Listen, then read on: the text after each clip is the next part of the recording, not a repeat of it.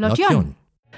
Mein Name ist Iris Degenhardt. Ich bin Inhaberin der Buchhandlung Degenhardt hier auf der Friedrichstraße in Mönchengladbach. Ich bin Jenny Jakobs und ich bin hier in der Buchhandlung Degenhardt als Buchhändlerin. Und zusammen freuen wir uns beide, heute bei Lotjon zu Gast zu sein. Tag zusammen.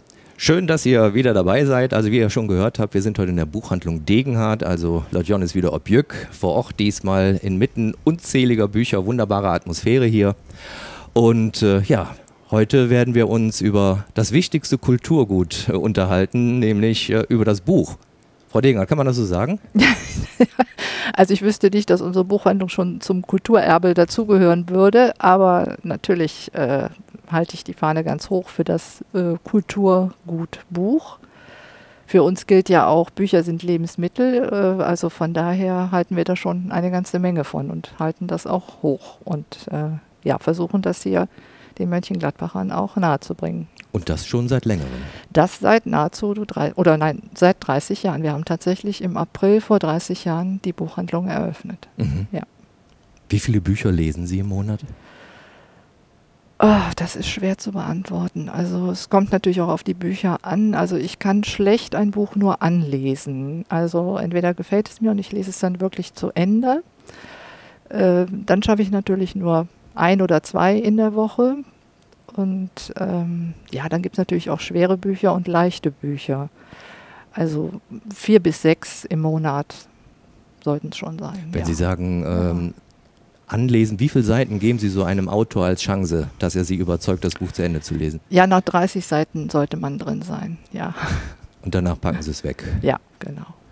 Wie gehen Sie dann mit dem Buch anschließend um, wenn äh, Kunden Sie da nach Ihrer Meinung fragen? Ähm, es ist ja nicht nur meine Meinung maßgeblich und mein Geschmack. Wir haben ja unterschiedliche Kunden. Wir sind hier äh, im Team auch ganz unterschiedliche Menschen und Leser. Und so gibt es für jeden Leser das richtige Buch. Wenn es nicht mein Buch ist, heißt es nicht, dass es nicht trotzdem einen Leser für das Buch gibt. Wann ist ja. es Ihr Buch? Was sind Ihre Qualitätskriterien? Also meine Bücher sind wirklich, wenn die mich emotional bewegen, ohne kitschig zu sein, ähm, gerne auch mit historischem Hintergrund. Also ich lerne gerne auch äh, auf leichte Art und Weise etwas dazu. Das finde ich auch immer faszinierend. Also es, es muss mich abholen. Ähm, es passiert auch schon mal, dass ich ein Buch anfange und nicht gut finde und mich dann wundere, weil die Kollegin hat gesagt, das ist ganz toll, ne? das musst du lesen, das ist dein Buch. Und dann einen Monat später ist es dann vielleicht mein Buch. Ne? Also jedes Buch hat auch seine Zeit. Ja, oder jede wie, Geschichte. Wie orientieren ja. Sie sich so im Bücherdschungel? Also Sie sagten gerade schon äh, Kollegenempfehlungen, ja. Bestsellerlisten beispielsweise. Nein, eher gar nicht. also ähm, wir orientieren uns ja schon lange bevor das Buch jetzt wirklich in der Buchhandlung liegt. Das heißt also ein halbes bis ein Dreivierteljahr im Voraus äh, bekommen wir Informationen über die Verlage. Ähm, die Verlage arbeiten mit Vertretern, die uns auch schon eben lange Zeit kennen und auch schon mal für uns selektieren und sagen, das könnte was für eure Leserschaft sein. Also das äh, anstrengendste ist eigentlich das Selektieren. Also ne, es gibt genug Bücher, aber wir müssen halt dann auswählen, wir müssen sortieren, deshalb auch äh, Sortimenter. Unser Beruf ist ja, der Buchhändler ist ein Sortimenter und ist äh, den ganzen Tag mit Sortieren beschäftigt. Ja. Frau Jakobs, ja. Äh, was, ja. ist für, was ist für Sie ein schlechtes Buch? Wenn ich keine Lust habe, es weiterzulesen. Weil? Weil es mich nicht gepackt hat, weil es nicht spannend war, Manchmal kann es auch sein, in dem Moment stört mich der Schreibstil, weil der mir, ja, der passt vielleicht gar nicht zu meiner Stimmung oder zu dem, was sonst los ist. Aber ich hatte auch schon Bücher, die habe ich angefangen und dachte, nee, gar nicht, wieder ins Regal gestellt und vielleicht auch ein Jahr später war das plötzlich super gut. Wie wichtig ist der, der Titel dabei und die Aufmachung? Ich würde behaupten, für uns als Buchhändler weniger wichtig als für den Kunden, weil wir auch ja, mehr in das Buch reinschauen. Aber grundsätzlich ist Cover und Titel schon wichtig. Aber ich glaube, wir können das eher ausblenden. Also wir sagen auch oft, bitte gucken Sie sich nicht das Cover an, aber das Buch ist super. Mhm. Ja, wenn wir die Bücher bekommen, ähm, sehen die ja noch nicht so aus, haben noch kein, kein schönes Titelbild. Das, die sind dann ganz, nee, steht dann nur der Titel drauf. Ach, das sind so Dummies dann? Ja, Mhm. Leseexemplare nennt Ja. sich das dann. Ne? Also, denn wenn die Auflage fertig ist, ist es für uns im Grunde ja dann schon zu spät. Dann äh, kommt es ja schon an den Leser dann. Ne? Das Mhm. ist also ganz selten, dass wir ein Buch aus der Auflage dann bekommen. Mhm. Oder viele von uns, oder wir machen es auch parallel, lesen ja dann auf dem E-Reader. Dann kann man auch schneller mal eben die 30, 40 Seiten anlesen, um dann zu entscheiden, äh, nein, das ist jetzt nichts für uns. Ne? Das ist also nicht Teufelswerk für Sie, der E-Reader. Nein, nein, das geht durchaus äh, beides Mhm. äh, nebeneinander. Sie Ja. haben vorhin gelacht, als das äh, Wort Bestsellerliste fiel. Warum? Ja, die Bestsellerliste.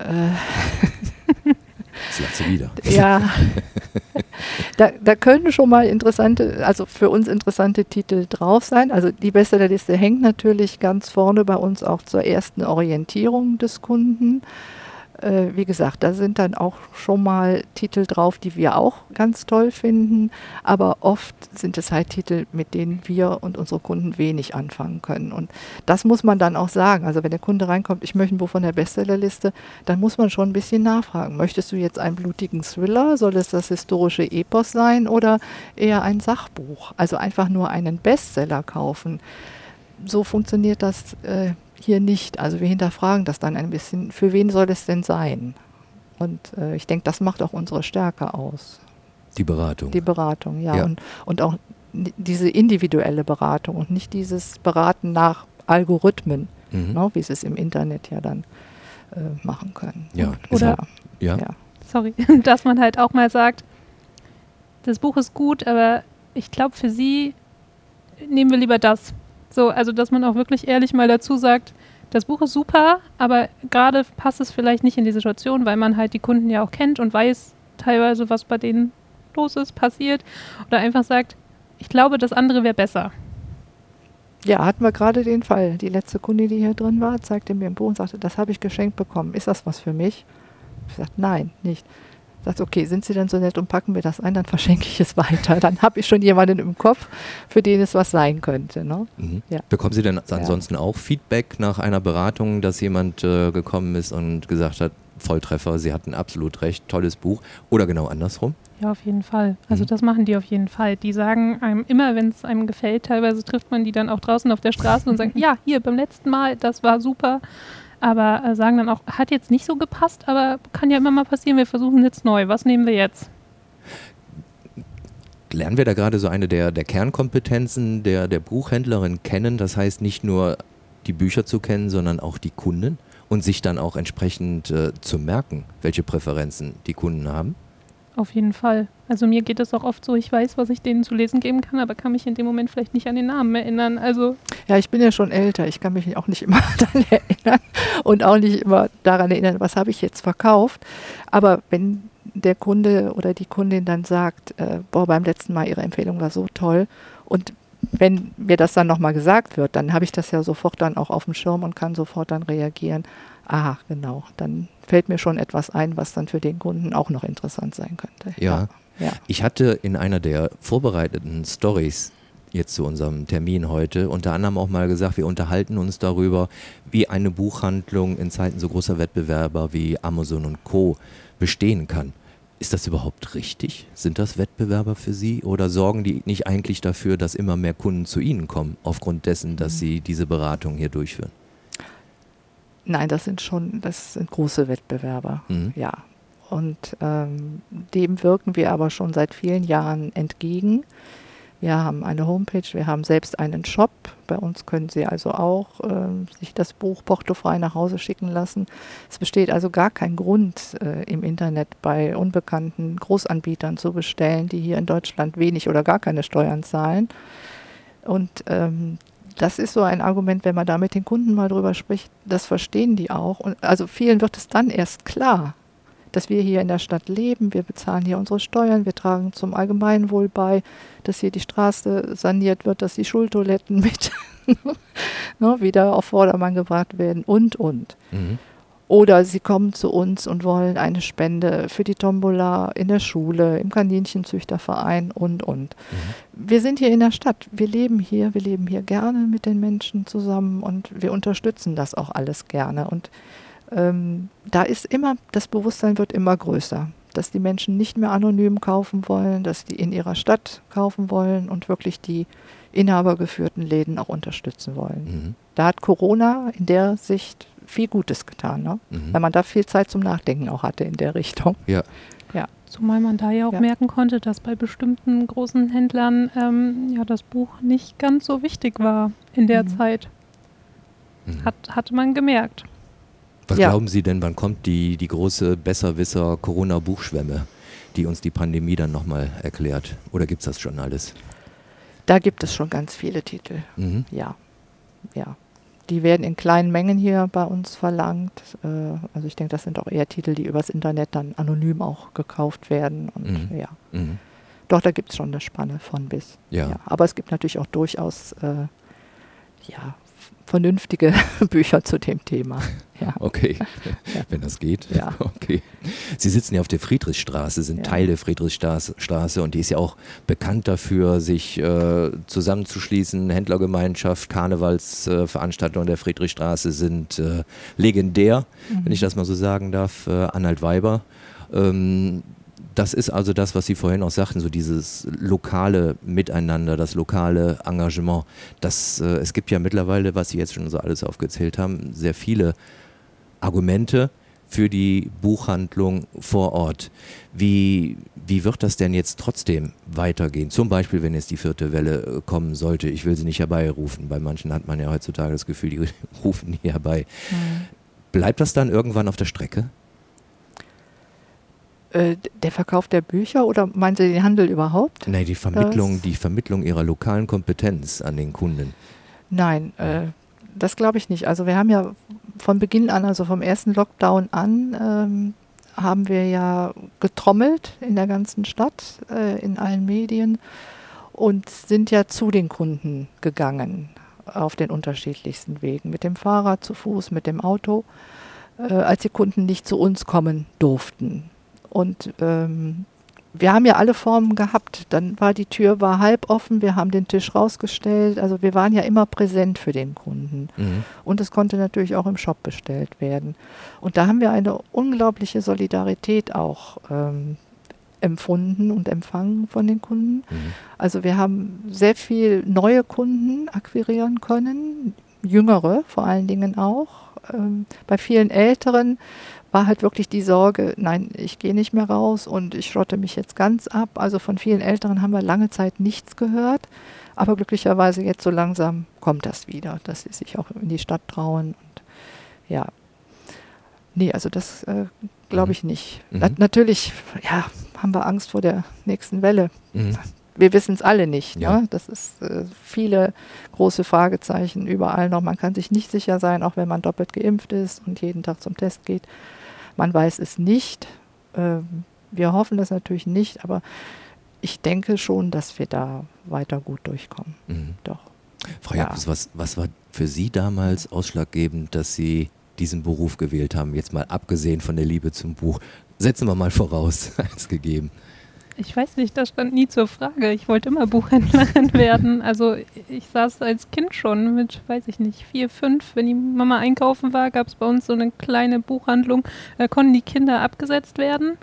Und dann hat die mich eine Stunde später wieder abgeholt und ich saß da in meinen Büchern und war glücklich. Also ich wollte immer Bücher verkaufen, ohne zu wissen, dass das der Beruf ist. Ja. So früh, aber eigentlich schon immer. Ich kann mich nicht erinnern, dass das anders war. Gab es dann auch mal eine Phase der, der Ernüchterung, wo Sie dann gesagt haben, na, ob das jetzt so die richtige Wahl war? Nee, eigentlich gar nicht. Mhm. Am Anfang, wo ich naiv nach der Schule nicht drüber nachgedacht habe, ist, man arbeitet jeden Samstag. Das war ja ganz neu für mich, weil das kannte man ja vorher nicht. Und da habe ich nicht drüber nachgedacht, aber seitdem hat man auch viel mehr das Verständnis für den Einzelhandel. Also wenn jemand mir sagt, gehen wir am 23.12. frühstücken, sage ich, nee, ja, kannst du den nicht frei nehmen? Ja, dann brauche ich bestimmt am äh, 27. nicht wiederkommen, so nach dem Motto. Weil, also da, das haben viele auch das Verständnis, also das, ja, das ist vielen gar nicht bewusst, mhm. dass das so ist. Mhm. Und das musste ich erst lernen, aber das ging schnell. Mhm. Also andere Kinder hatten einen Kaufmannsladen und sie hatten halt den kleinen Buchladen um die Ecke. Ja, so ungefähr. Wer ist denn für Sie der liebste Kunde? Oh, das ist schwer. Ich, ich mag die Kunden gerne, wo man auch wirklich mal ein Wort mit wechselt. Wo nicht nur Hallo, tschüss, hier ist Ihr Buch und bitte lesen Sie das, sondern die sich dann auch Dinge von uns merken oder die dann auch nachfragen. Einfach dieser persönliche Kontakt. Das mag ich eigentlich sehr gerne. Das ist so ein bisschen wie manche Kunden kommen jeden Samstag und wenn die reinkommen, strahlen die schon, weil die einen sehen. Das ist schön. Mhm. Wenn Sie dann so im Beratungsgespräch sind, überlegen Sie mal, was oder wen empfehlen Sie dann am liebsten? Welche Art von Buch oder welchen, Egal, welchen welchen, welchen Autoren, äh, welche Art von Buch? Na, bestenfalls das, was mir super gut gefallen hat. Aber ich finde, das, das kann man nicht so festmachen. Es muss ja zum Kunden passen. ja, ist typabhängig. eben, es muss, es Ja, muss in dem Moment jeden Fall. passen. Also Mhm. Ja. wir haben genauso gut, äh, ich denke an eine Kundin, die kommt ab und zu und sagt, Frau Jakobs, haben Sie jetzt nochmal ein wirklich gutes Jugendbuch für mich? Das ist eine Mutter von mehreren Kindern. Ich weiß es gerade nicht, wie viele es sind, aber die, ne, wo man sonst würde ich nicht hingehen und einer und ihr vielleicht ein Jugendbuch empfehlen, wenn sie nicht vor mir steht und sagt, doch, jetzt brauche ich nochmal ein Jugendbuch. Mhm. Haben Sie auch ja schon mal einen. Kunden einen Kauf ausgeredet, der Ja. einen Titel haben wollte und Sie Ja. waren der Meinung, Regel- besser nicht? Regelmäßig. Ja, Wenn ich weiß, der würde nachher wiederkommen und mir das auf gut Deutsch um die Ohren hauen, dann möchte ich dem das auch nicht so gerne verkaufen. Weil dann das jetzt zu lieber- dem Kunden nicht passt in Ja. der Situation oder weil Sie der Meinung sind, das ist ein grauenhaftes Buch, das ist grottenschlecht, das darf keiner lesen. Na, dann haben wir es eigentlich nicht hier. Ja? Also Mhm. wirklich, weil ich dann denke, das ist ein super Buch, aber nicht für den Kunden, sondern für Kunde B. Mhm. Wenn jetzt nicht gerade Corona ist, dann haben Sie hier auch ein Veranstaltungsprogramm äh, im Haus das ganze Jahr über mit, mit Lesungen. Ähm, ich denke, das wird ja dann auch wahrscheinlich wieder aktiviert werden, wenn wir da endlich mal durch Ja. sind. Ähm, sind gute Autorinnen automatisch gute Vorleserinnen? nein.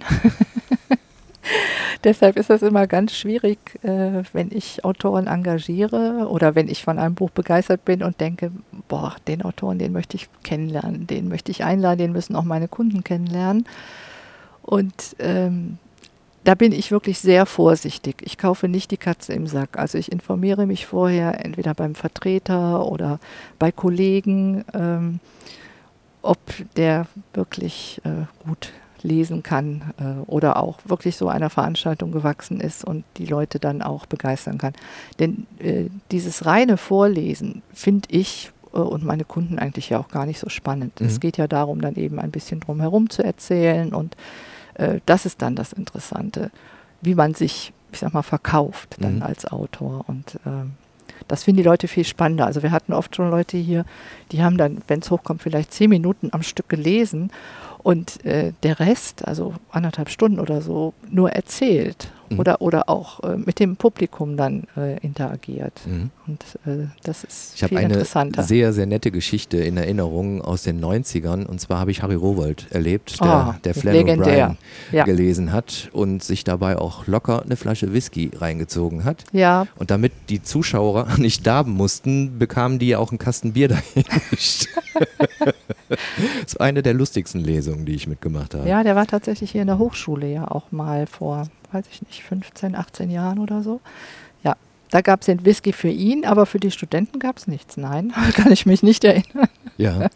Haben Sie schon eine Ja. Idee, wer so zum Lesungsprogramm hier in Zukunft gehören sollte? Wir haben viele Ideen, aber da wollen wir nicht drüber sprechen, weil es soll ja, sollen ja Überraschungen dann auch sein. Ähm, also in diesem Jahr muss ich sagen, traue ich mich noch nicht. Mhm. Machen wir noch nicht. Wir machen es ja immer oben in unserer ersten Etage, ähm, die wir wieder schön gemütlich herrichten. Und wir haben jetzt sogar neue Fenster bekommen. Wir können also Corona-konform jetzt auch ordentlich Durchzug machen. Also das ist gegeben. Aber äh, die Corona-Regeln beinhalten- ja auch noch, dass man die ähm, Zuschauerzahl begrenzt. Mhm. Und das ist natürlich so eine schwierige Geschichte. Normalerweise passen da oben 80 Leute rein und damit bekomme ich eine Lesung auch normalerweise dann finanziert, Mhm. Denn die Autoren, und das wissen viele ja auch nicht, bekommen ja auch Geld Mhm. für die Lesung, Mhm. ne? weil das Mhm. ist ja Arbeit. Mhm. Und für viele Autoren, ähm, die eben nicht auf der Bestsellerliste stehen, ist das schon eine ganz wichtige Einnahmequelle. Ja. ja. Und äh, von daher müssen die natürlich auch ein ordentliches Honorar bekommen. Aber das kann ich natürlich auch nicht so finanzieren. Und deshalb finanzieren wir das ähm, über die Eintritte dann auch. Und das wird schwierig, wenn ich dann nur ein Drittel Menschen da oben reinlassen darf. Ja. Ne? Wenn ja. der Blick in die Zukunft jetzt gerade nicht so ganz leicht ist, äh, schauen wir doch mal zurück, wer bisher hier gewesen ist. Ich habe gesehen, Sie haben ein Gästebuch mitgebracht. Genau, also drei, drei Jahrzehnte sind wir hier. Wir haben auch drei Gästebücher inzwischen gut gefüllt. Und ähm, angefangen haben wir mit ganz vielen äh, Kinderbuchautoren auch. Also es war Knister mehrere Male hier, äh, Willi Fehrmann, Bancheros. Es war Klaus-Peter Wolf hier, den jetzt viele von den Ostfriesen-Krimis kennen. Der hat angefangen mit ähm, Kinderkrimis und Kindergeschichten. Der war auch mehrere Male hier.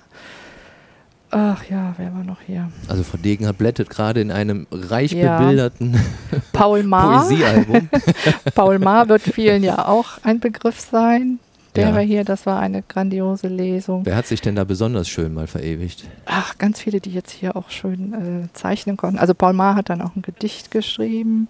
Gehen Das Sie ist dann mit seine den Autoren Tochter. anschließend noch irgendwo essen oder was? was Unterschiedlich, Mhm. unterschiedlich. Es sind ja unterschiedliche Menschen auch. Der eine Mhm. ist geselliger, der andere ist weniger gesellig. Das bekommt man dann natürlich auch sehr schnell raus. Ne? Mhm. Hat er jetzt noch Lust mitzugehen oder äh, ist er froh, wenn der jetzt wieder ins Hotelzimmer kann, denn äh, morgen muss er wieder früh raus, weil dann geht es in die nächste Stadt. Mhm. Denn wie gesagt, die Autoren, le- viele Autoren leben auch von diesem Honorar tatsächlich und Mhm. äh, machen dann wie so eine kleine Tournee. Ne? Ja. Dann schaut man, dass man da mehrere erreicht. Wer war denn so Also- richtig äh, pflegeleicht im Umgang, wo man dann äh, nachher, ich will jetzt nicht fragen, ob sie versackt sind, aber wo man da einen schönen Abend miteinander verbracht hat? Äh, nee, wüsste ich jetzt. Ach, wir, wir haben ja auch kulinarische Lesungen gemacht. Wir sind ja auch mit einigen Autoren in verschiedene Restaurants gegangen und äh, haben das dann verbunden. Gutes Essen, ein schönes Menü und dann zwischen den Gängen wurde gelesen. Mhm. Und äh, gerne dann natürlich auch irgendetwas, äh, einen kulinarischen Krimi, äh, ja, dass es auch irgendwas mit Essen und Trinken dann zu tun hatte. Da Ja. hatten wir auch sehr schöne Veranstaltungen. Gibt es dann auch mal Ja. Vorschläge von Ihren äh, Kunden? Äh, könnten Sie den oder die mal einladen? Beteiligen die sich am, an der Programmgestaltung? Hm, Eher selten. Die lassen sich gerne überraschen. Mhm. Ja.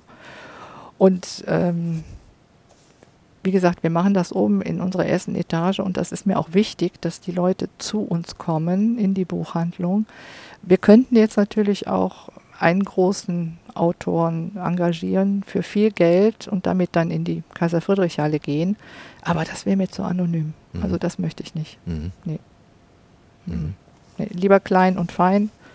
Und die Leute sind näher dran. Das äh, finden die ja auch Ja, schön. sonst doch noch, was Sie mir erzählt hatten, so nennen wir es mal pflegeleicht, aber Pierre Jarra waren. Das war doch so super mit dem haben Sie. Ja, das stimmt, Also- weil das war ein ganz junger Autor und äh, das war tatsächlich äh, ein Debüt. Das Welches mich, Genre? Ähm, Roman. Roman. Mhm. ja, aber ein bisschen mit historischem Hintergrund und sprachlich also schon hervorragend für ein Debüt. Also so poetisch, äh, toll. Also das hat mich sofort mitgenommen, abgeholt, das Buch. Und sofort, als ich das Manuskript gelesen habe, noch Flatterblätter waren das, habe ich den Vertreter angerufen und habe gesagt, den möchte ich kennenlernen. Und sie konnte dann Gott sei Dank auch unterschreiben. Toller, sympathischer junger Mann, der hat viel zu erzählen, bringt äh, Bilder aus seiner Heimat mit äh, und äh, das war ein hervorragender Abend. Ja. Mhm.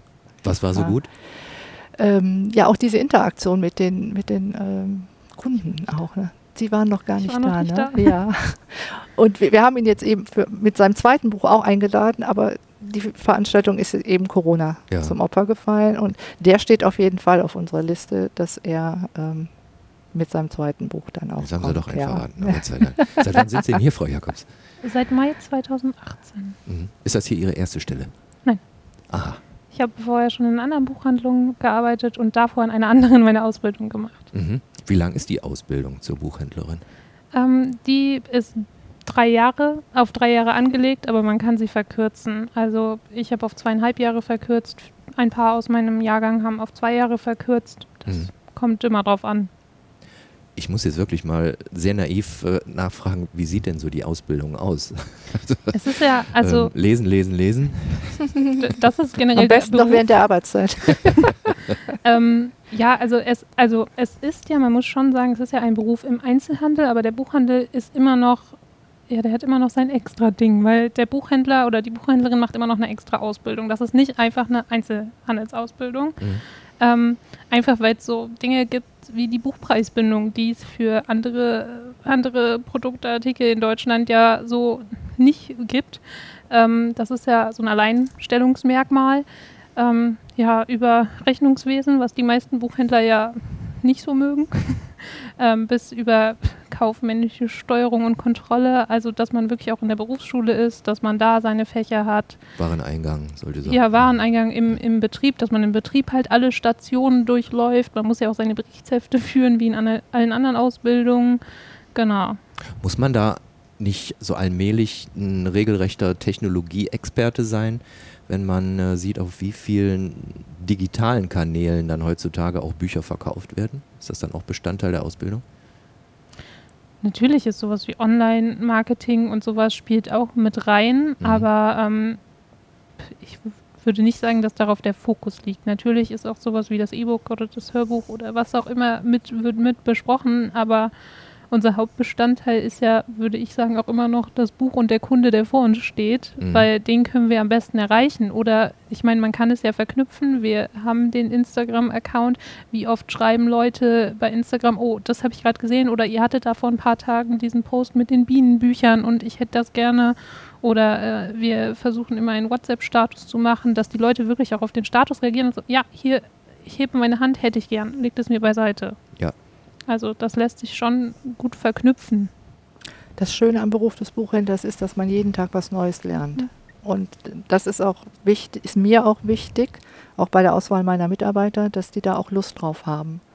Ne, dass die eben Augen und Ohren offen halten. Äh, was kann man noch machen? Wie kann man sich weiterbilden? Und da muss ich sagen, habe ich wirklich ein super Team, die alle sehr interessiert sind und äh, Mhm. in der Richtung immer wieder was Neues machen wollen. Ja. Und so stelle ich mir das zumindest vor, die werden doch bestimmt hier auch regelmäßig gefüttert mit Büchern, oder? Dass die sich da selbst immer auf dem Laufenden halten. ja, natürlich. Ja, Mhm. also da steht eigentlich alles zur Verfügung. Ja, vom, vom Buchmarkt her Ja. gesehen, also ich habe manchmal so das Gefühl, dass ich ein, in einem Buchhandel immer nur die aktuellen Bücher finde. Gerade was so aktuell rauskommt, das, das wird dann auch hübsch präsentiert und dann gibt es so eine Karenzzeit und dann verschwinden die wieder. Das, das? kommt auf die Buchhandlung an, die Sie Mhm. besuchen. Mhm. Also wir sind zum Beispiel eine Buchhandlung, die sehr viel mit der sogenannten Backlist arbeitet. Also bei uns stehen durchaus Bücher, die es schon vor 10 oder 15 Jahren gab und die wir immer noch toll finden Mhm. und äh, eben noch weiterverkaufen. Und dabei haben sie natürlich auch eine wunderbar gut sortierte Mönchengladbach-Abteilung. Haben wir auch, ja. Es wäre schön, wenn die äh, nicht immer so schrumpfen würde, weil äh, die Heimatbücher natürlich äh, in kleinen Auflagen erscheinen Ja. und äh, dann schnell vom Markt sind. Mhm. Und äh, da steht ja selten ein großer Verlag dahinter. Das sind ja auch alles Individualisten, die das rausgeben. Mhm. Und so eine Neuauflage kostet dann natürlich auch viel Geld. Mhm. Also, ja. So spontan, welches Buch über Mönchengladbach sollte jeder Mönchengladbacher nicht nur im Bücherschrank stehen haben, sondern auch gelesen haben? Ähm, es gibt die kleine Mönchengladbacher Stadtgeschichte von Löhr, weil die große ist nicht mehr lieferbar, diese große fünfbändige, aber die kleine ist noch lieferbar, die also für alle historisch Interessierten. Und dann finde ich ein ganz tolles Buch, das ist vor ein paar Jahren erschienen, 111 Orte in Mönchengladbach, die man gesehen haben muss. Es gibt natürlich viele Spötter, die sagen, 111, wie kann das denn sein? Aber das sind die, ich der Gladbacher an sich, äh, ja, weiß seine Stadt ja oft nicht zu schätzen. Und hier haben sie aber wirklich tolle Orte drin, die sie zum Teil kennen, also ein Drittel der bekannten Orte halt, Museum, Münster und so weiter, aber auch Ecken, wo wirklich äh, die zu entdecken sind, Mhm. ja, wo man vielleicht jeden Tag dran vorbeifährt und noch nie so bewusst hingeschaut hat. Mhm. Ja. Vielleicht Das- kurze Erwähnung, also Autorin Garnet Manecke und Genau. Co-Autorin wäre anders. Das ist die wäre anders, Und ja, im gern Verlag erschienen. Ein bisschen mehr drüber hören möchte, Garnet Meinecke war schon zu Gast im Podcast von Lord John und hat das Buch auch dann Ja. sehr ausführlich vorgestellt und dabei auch erzählt, sie hätte wesentlich mehr Orte gehabt als 111. Genau. Aber ja. weil halt die Serie so heißt, Ja. 111, musste sie sich halt beschränken auf das. Aber Mhm. wer weiß, vielleicht bringt sie ja irgendwann dann nochmal die zweite, die Folgeausgabe dazu heraus. Ja, also ich denke, Stoff würde sie sicherlich finden. Ja. ja. Also ich hatte es äh, letztens auch nochmal kurz äh, vorgestellt in der Story und dabei auch gesagt, also ich bin davon überzeugt, dass jeder Mönchengladbacher, ob eingesessen, zugezogen, wie auch immer, mit Sicherheit mindestens einen Ort findet, den er so vorher noch nicht gekannt hat. Also Auf jeden da, Fall. Da ist garantiert für jeden etwas Ja. drin. Könnte man mal ein Quiz machen, ne? oder ein, ja. Haben wir auch schon mal äh, gehabt.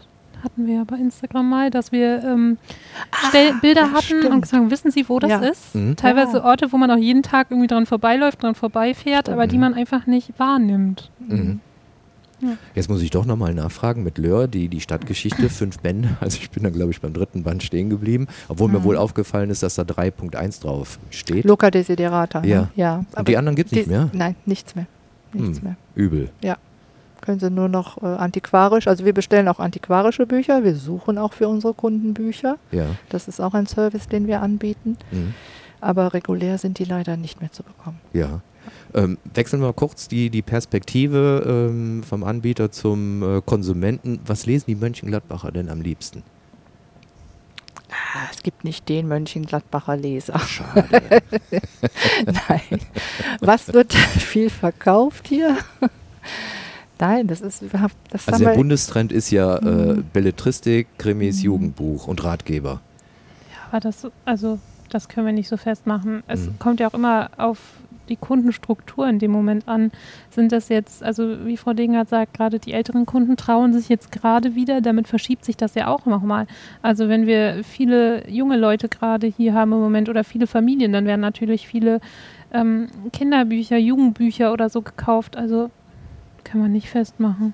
also die größte Warengruppe ist sicherlich vorne die Belletristik, also Romane. Das, Mhm. das, da gebe ich Ihnen schon recht, ja. Mhm. Aber das ist ja auch eine riesen Spannbreite. Ne? Das Mhm. ist ja ein Riesenspektrum. Krimis sehr viel, aber wir haben eben auch eine große Kinder- und Jugendbuchabteilung, weil wir das eben auch pflegen von Anfang an Mhm. und auch in die Schulen und Kindergärten gehen. Also äh, da tun wir ja auch eine Menge für. Was machen Ja. Sie dann? Äh, da machen wir Ausstellungen, äh, auf Wunsch äh, machen wir da auch Buchvorstellungen, aber leider jetzt auch seit zwei Jahren ja nicht mehr. Ne? Klammern wir mal aus. Ja, genau. Und ähm, das wird schon sehr gut angenommen und das ist uns auch ganz wichtig, die Leseförderung, dass man wirklich auch äh, von klein auf schon die Kinder an die Bücher heranführt. Mhm. Ich meine, so haben wir ja auch schon Aktionen gemacht wie die Lesetüte. Da haben dann alle Erstklässler, also da konnten sich, haben sich, also wir haben alle Grundschulen angeschrieben in Mönchengladbach und die konnten sich dafür melden. Dann haben die zweiten Klassen, also die Moment, die ersten Klassen haben dann für die, die, die neuen i-Dötzchen, die kommen, Tüten bemalt und dann steckt in jeder Tüte von uns ein Buch drin, was die geschenkt bekommen haben. Und ähm, quasi dann zu der Schultüte haben die diese Lesetüte dazu bekommen. Also sowas auch. Oder allein den Welttag des Buches, dass die vierten und fünften Klassen kommen können oder auch Kinder, die einfach so normal in die Buchhandlung kommen, die dann eine Rallye hier machen können und ähm, als Geschenk ein Buch kriegen. Das nennt sich mal, ich schenke dir eine Geschichte. Das gibt es jedes Jahr zum Welttag des Buches. Wann ist denn der? 23. April. Schon vorbei. Diesem Jahr, ja. Mhm. Ja, und dann ähm, haben wir wirklich eine ganze oder zwei Wochen fast äh, jeden Tag drei Schulklassen hier. Ja. Machen mit denen eine Rallye durch die Buchhandlung, werden Fragen gestellt, die können Bücher gewinnen, kleines Quiz mit denen. Und äh, das machen wir sehr gerne und das ist uns ganz, ganz wichtig, weil die kommen dann im Klassenverband. Dann kommen also auch Kinder, die in einem lesefernen Haushalt vielleicht aufwachsen. Und das finden wir immer ganz toll, wenn die dann noch mal später reinkommen und sagen, ähm, ich bin die so und so, wir fordern die auch immer auf. Ne? Also wenn ihr in der Stadt seid, dann kommt doch noch mal rein und sagt noch mal Hallo. Und das machen die dann auch. Und ihre Eltern dann im Schlepp und sagen, hier war ich, da oben habe ich gesessen und hier habe ich die Pippi Langstrumpf äh, mir angeguckt. So. Mhm. Ja, und da weiß man, da wird sonst nicht viel gelesen. Aber die gehen jetzt vielleicht in der Schule äh, doch mal in die Schulbibliothek oder ne, gucken sich dann in Freistunden doch mal ein Buch an. Und äh, sowas finden wir natürlich ganz toll. Das glaube ich. Ja? Ja. Jetzt 30 Jahre sind Sie ja am Start, da Mhm. begleitet man natürlich manche Kunden auch schon eine sehr lange Zeit. Mhm. Haben Sie da den ein oder anderen Autoren regelrecht heranwachsen sehen? Äh, nicht Autoren, Kunden, meinen Sie? Ja, ich meine Autoren. Sie meinen Autoren? Mhm. Autoren heranwachsen sehen? Ja, Das verstehe ich jetzt. Aber unter den Kunden oder wie? genau. Äh, nein, das nicht. Nein, Jutta Profeit kannte ich jetzt nicht als Kind, Frau Gablé und Frau Goga auch nicht. Also wenn ich hier die Gladbacher Autoren Mhm. äh, mir angucke, nein, das nicht. Schade, wäre eine schöne Geschichte gewesen. Ja, Aber aber wir haben natürlich viele Kunden äh, von Kind an schon begleitet. Also zum Beispiel unser aktueller Oberbürgermeister ne, Mhm. ist hier also schon als, ich weiß nicht, kleiner Stöpke ein- und ausgegangen. Mhm. Ja, und mit unseren Büchern äh, ja, sozialisiert worden oder wie man das dann nennen möchte. Ja, und was liest man so bei Oberbürgermeisters? Na, der hat sich ja immer schon für Geschichte interessiert Mhm. und Politik. Mhm. Ja. Haben wir in Mönchengladbach ähm, viele oder verhältnismäßig wenige Autorinnen? Äh, woran macht man das fest? Was ist viel, was ist wenig? Sagen Sie es mir, Sie sind Äh, doch die Expertin. Also ich denke, in, in Köln und Mün München äh, gibt es äh, mehr äh, Heimat, also Au- Autoren, Mhm. einfach von der Größe der Stadt ja auch Ja. abhängig. Ne? Weil die Namen, die Ja. Sie gerade genannt haben, die fallen ja Mhm. immer wieder. Ja. Ja, ist ja immer Gablé und äh, was sagten Sie noch? Jutta? Jutta Prof- Profeit, Profeit, ja. Profeit, Mhm. äh, Susanne Goga, ja. Äh, die, ja, die sind schon sehr, sehr lange im Geschäft Mhm. und auch ähm, über die Grenzen Mönchengladbachs hinaus. Ja. Es gibt ja auch Autoren, die hier im Raum bleiben, weil Mhm. sie eben dann auch gezielt ähm, Bücher schreiben, die hier in der Stadt äh, spielen. Äh, und das ist dann in München nicht so interessant für die Menschen. Mhm. Und, aber wie jetzt Rebecca Gablé oder Susanne Groga schreiben Geschichten, die also auch äh, in ganz Deutschland, also nur für Ja, alle ja. möglichen Leser Sie interessant bekannt, sind. Ja. War sie Genau. schon hier? Äh, Frau Goga war schon mehrere Male hier, Mhm. ja. Frau Gablé äh, nicht, nee.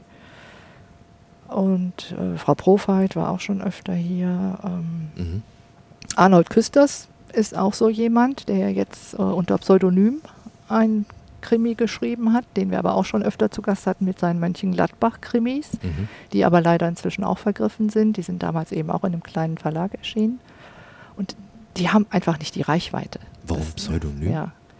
Er hat jetzt ein Pseudonym, äh, ja, weil, tja, warum?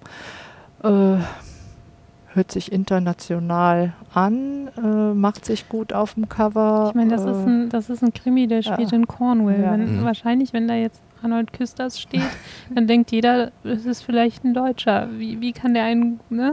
Der war Das nie ist, da. Man ist, man ist einfach, man hat einfach auf gut Deutsch weniger Vorurteile, wenn Ja. der Name des Autors zum Zielland passt. Mhm. Als Beispiel jetzt daran das ist- festgemacht. Könnte eine Erklärung sein. Also ja. das Dann ist das, was dann ich mir überlegt hätte, was passen würde.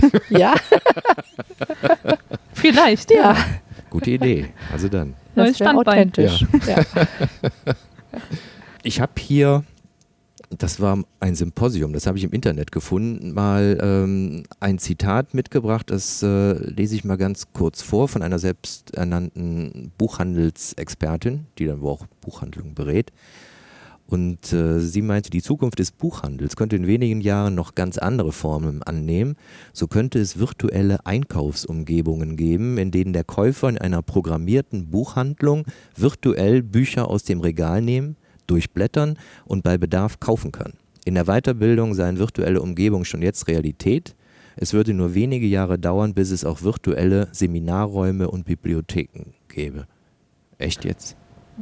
Also, Nein, also Gut, das, das gut, sehe ich noch dran. nicht. Nicht zu meinen Lebzeiten und auch nicht zu Lebzeiten von Frau Jakobs, die Ich noch mein- wesentlich jünger ist. so, so wie sie Nein. das da sagt, sehe Nein. ich das jetzt gerade auch noch nicht. Aber was ja nicht bedeutet, dass wir nicht zum Beispiel während dem ersten Lockdown und auch während den folgenden, wenn es in dem Moment angebracht war, mit der Kamera durch den Laden sind und den Kunden so die Bücher gezeigt haben. Ich meine, das ist ja auch nur eine Mini-Variante davon, Ja. ne? weil die Kunden durften nicht rein. Wir hatten die neuen Bücher hier stehen. Mhm.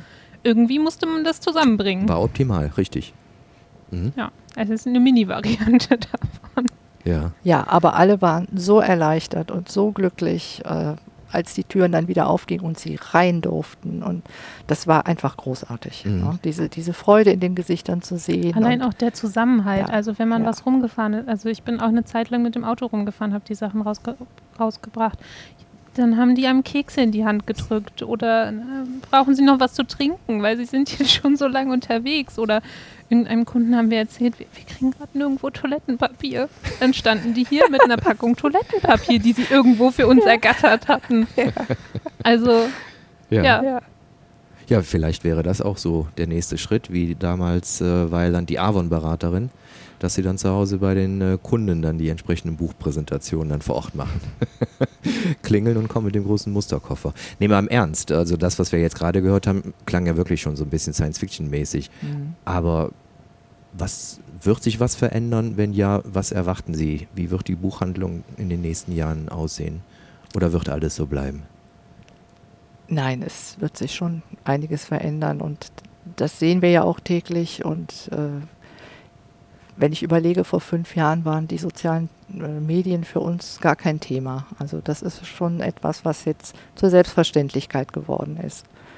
Und äh, in der Richtung wird immer mehr dann passieren. Also weiß ich nicht, Richtung künstliche Intelligenz sehe ich jetzt so nicht, weil einfach der Buchhandel, äh, das hat, das ist was Haptisches ja auch. Und das, äh, das ist das Wichtige ja auch. Natürlich, ich kann jetzt schon Bücher im Internet bestellen und das wird immer noch einfacher werden. Ich kann es mit meiner Armbanduhr, äh, weiß ich nicht, demnächst mit dem Ringfinger, keine Ahnung, oder mit dem Blinzeln. das kann ja durchaus dann auch sein. Aber ähm, es wird immer die Menschen geben, die dieses Haptische äh, zu schätzen wissen, die den Austausch zu schätzen wis wissen. Und äh, ja, deshalb sehe ich auch für den Handel äh, allgemein nicht so schwarz. Mhm. Äh, jede Branche muss sich irgendwie gesund schrumpfen. Das ist einfach äh, zeitbedingt. Ne? Das haben wir schon in verschiedenen Branchen erlebt. Und äh, da können wir nur dran arbeiten, dass wir dann nicht dazu gehören, ne? dass Mhm. wir weiterhin zu den Gewinnern gehören und äh, unsere Kunden für uns weiterhin begeistern können und die weiterhin gerne zu uns kommen. Ja. dazu, dazu auch nochmal, es gibt von Diogenes einen schönen Satz, streicheln Sie doch mal eins unserer Hardcover. Mhm. Mhm. Also ich bin auch so ein Mensch, ich, wenn, die, wenn die sich schön anfühlen, dann muss ich die Bücher streicheln. Und es gibt, wir haben viele Kunden, die sowohl auch, weil ja auch viele sagen, geht es mehr zum E-Book oder vom Papierbuch weg, aber die sagen, nein, ich will blättern, ich will das Buch in der Hand halten. Den Reader habe ich dann für meinen Urlaub oder so wie bei mir, da schlummert der immer in der Handtasche. Wenn ich unerwartet irgendwo zehn Minuten Zeit habe, hole ich den Reader raus, weil dann hatte ich kein Buch dabei, aber den Reader habe ich immer dabei. Und die, die wollen die Bücher oder die sagen, okay, ich nehme das jetzt, das als Papierbuch und das nehme ich als E-Book für den nächsten Urlaub oder wirklich für den Notfall, ne, wenn man kein Buch dabei hat.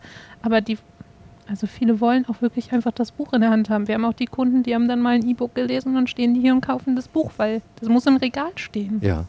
Lassen Sie uns doch jetzt mal virtuell streicheln. Ich gehe natürlich nicht hier weg, ohne von den Experten äh, Lesetipps zu bekommen.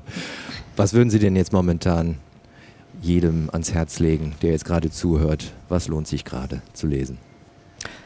Ja, wir haben äh, halt diese Backlist, das heißt also durchaus ältere Titel, die wir immer wieder gerne empfehlen, aber natürlich auch aktuelle Dinge, die wir jetzt gerade gelesen haben und äh, ja, die wir auch den Menschen gerne ans Herz legen wollen. Also äh, jetzt so mein Sommerbuch war jetzt Max Küng, Fremde Freunde Mhm. weil äh, da taucht man einfach in so eine Urlaubsatmosphäre ein, äh, spät in Frankreich, äh, schönes Ferienhaus, schöner Garten, äh, Essen ist toll, Wein ist gut. Und äh, in dieses Ferienhaus hat ein Ehepaar eingeladen, zwei befreundete Ehepaare. Ähm, man kennt sich über die Kinder, also so wirklich befreundet ist man nicht, deshalb heißt es auch fremde Freunde.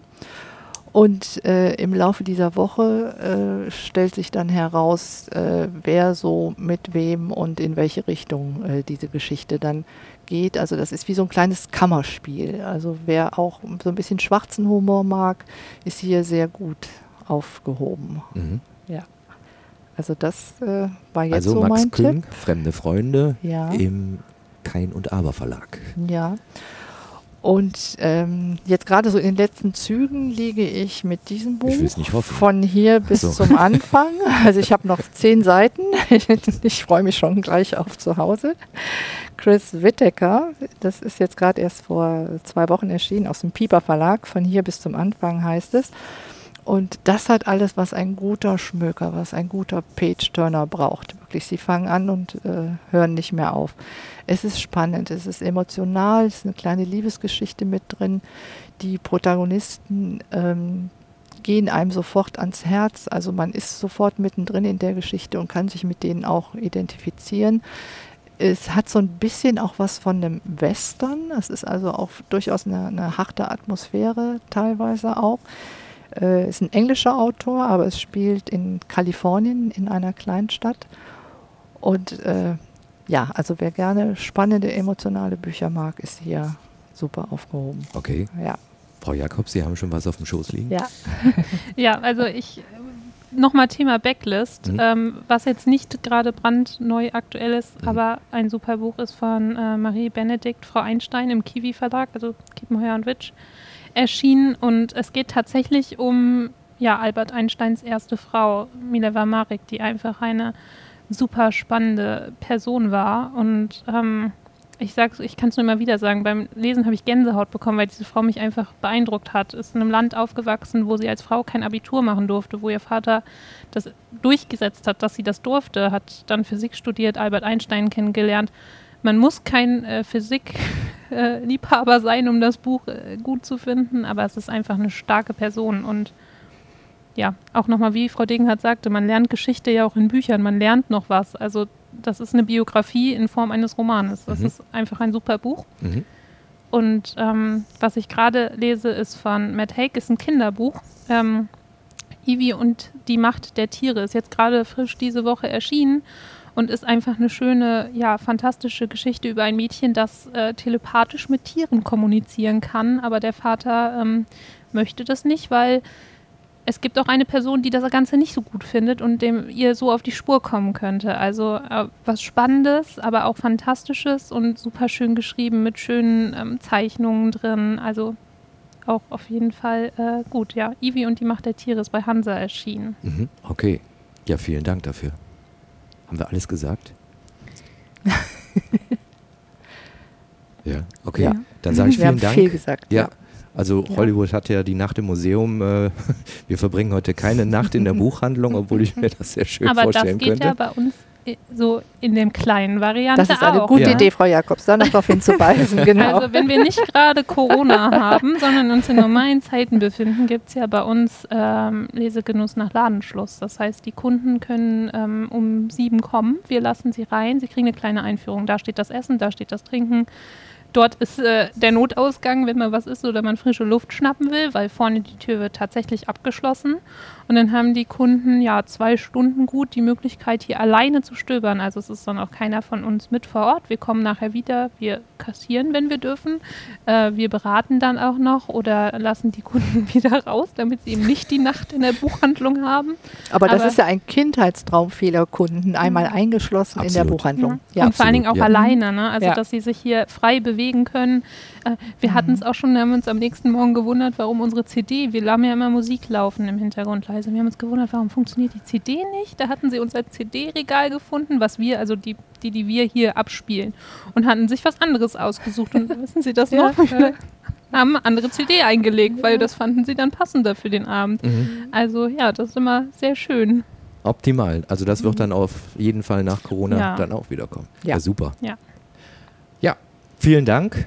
Also, liebe Hörerinnen und Hörer von Lotjon, äh, Support Your Local Bookstore, Buchhandlung Degenhardt in der Friedrichstraße äh, zum damaligen Entsetzen von Jenny Jacobs äh, auch samstags geöffnet.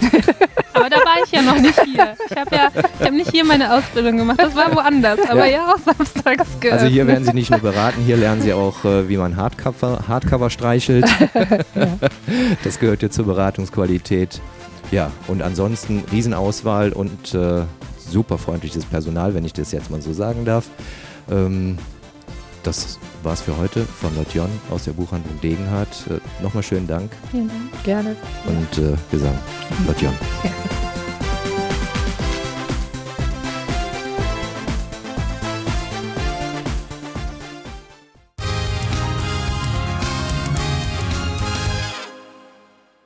Lotion. Lotion.